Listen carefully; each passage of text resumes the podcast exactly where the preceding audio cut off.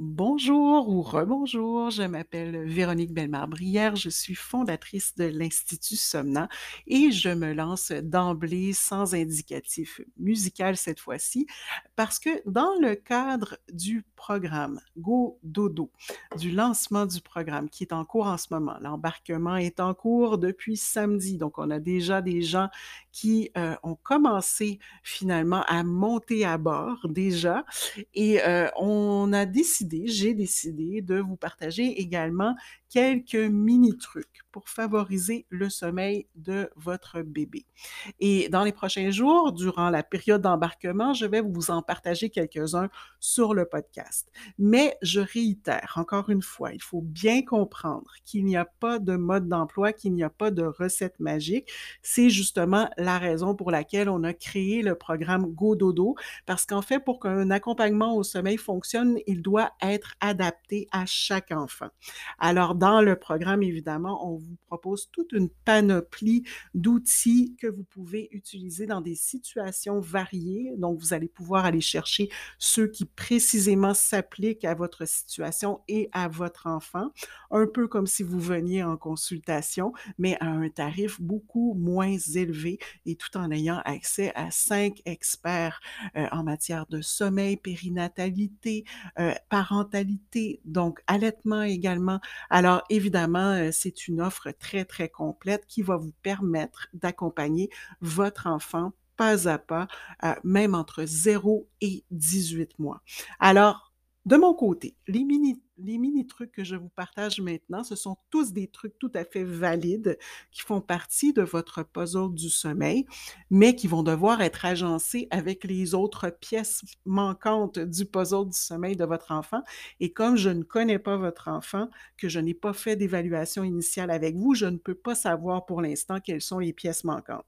Mais je peux vous assurer que les mini trucs que je vous partage sont tous utiles déjà pour tous les enfants et par la suite, on va chercher quelles sont les pièces que l'on peut ajouter euh, qui sont spécifiques à notre difficulté, à notre situation à nous.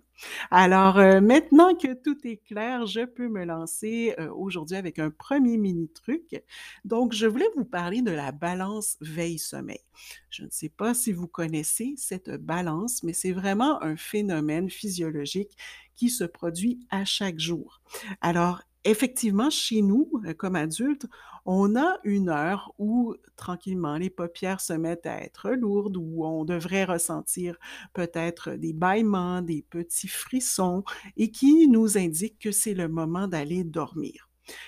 Ceci étant dit, chez l'adulte, ben, ça se produit de façon assez régulière si effectivement on a maintenu un, rythme très régulier. Mais les adultes qui ont eu des bouleversements de rythme peuvent avoir perdu ces signaux-là et ne pratiquement plus les ressentir. Ça a été mon cas au bout euh, d'une vingtaine d'années d'insomnie. Je ne ressentais même plus les signes annonciateurs du sommeil. Ceci étant dit, chez l'enfant, ces signes-là, ils sont encore très, très présents.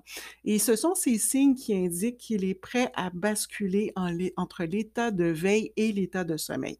Et comment tout ça s'est régulé? Eh bien, c'est comme si on avait deux plateaux sur une balance. Donc, un plateau de mélatonine, qui est l'hormone qui permet d'induire le sommeil, et un plateau de cortisol, qui est l'hormone qui permet d'induire l'éveil. Alors, évidemment, si on a l'image d'une balance en tête euh, et qu'on a deux plateaux, si le plateau de cortisol qui permet d'induire l'éveil est beaucoup plus lourd que le plateau de mélatonine qui permet d'induire le sommeil, eh bien, qu'est-ce qui va se passer?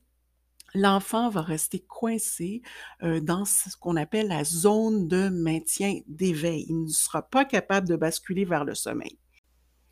Vous pouvez sûrement comprendre ce à quoi je fais allusion parce que, comme parents, comme adultes, ça nous arrive, il faut se le dire, de ressentir les signes qu'il est le moment d'aller se coucher et de se dire ah mais il me reste encore quelques trucs à faire, je vais donc y aller dans 15 minutes, on lutte un peu et là lorsqu'on finit par aller se coucher, pop, les yeux grands ouverts, incapables de s'endormir. Alors le même phénomène peut se produire chez votre enfant.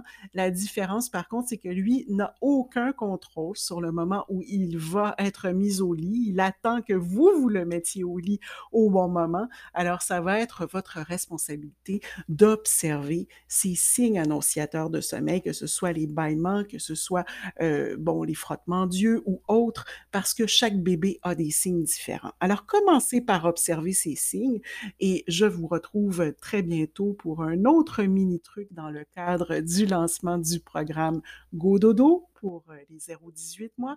Et si vous en savoir davantage sur le programme, on vous met le lien dans le descriptif de l'épisode du podcast. À très bientôt!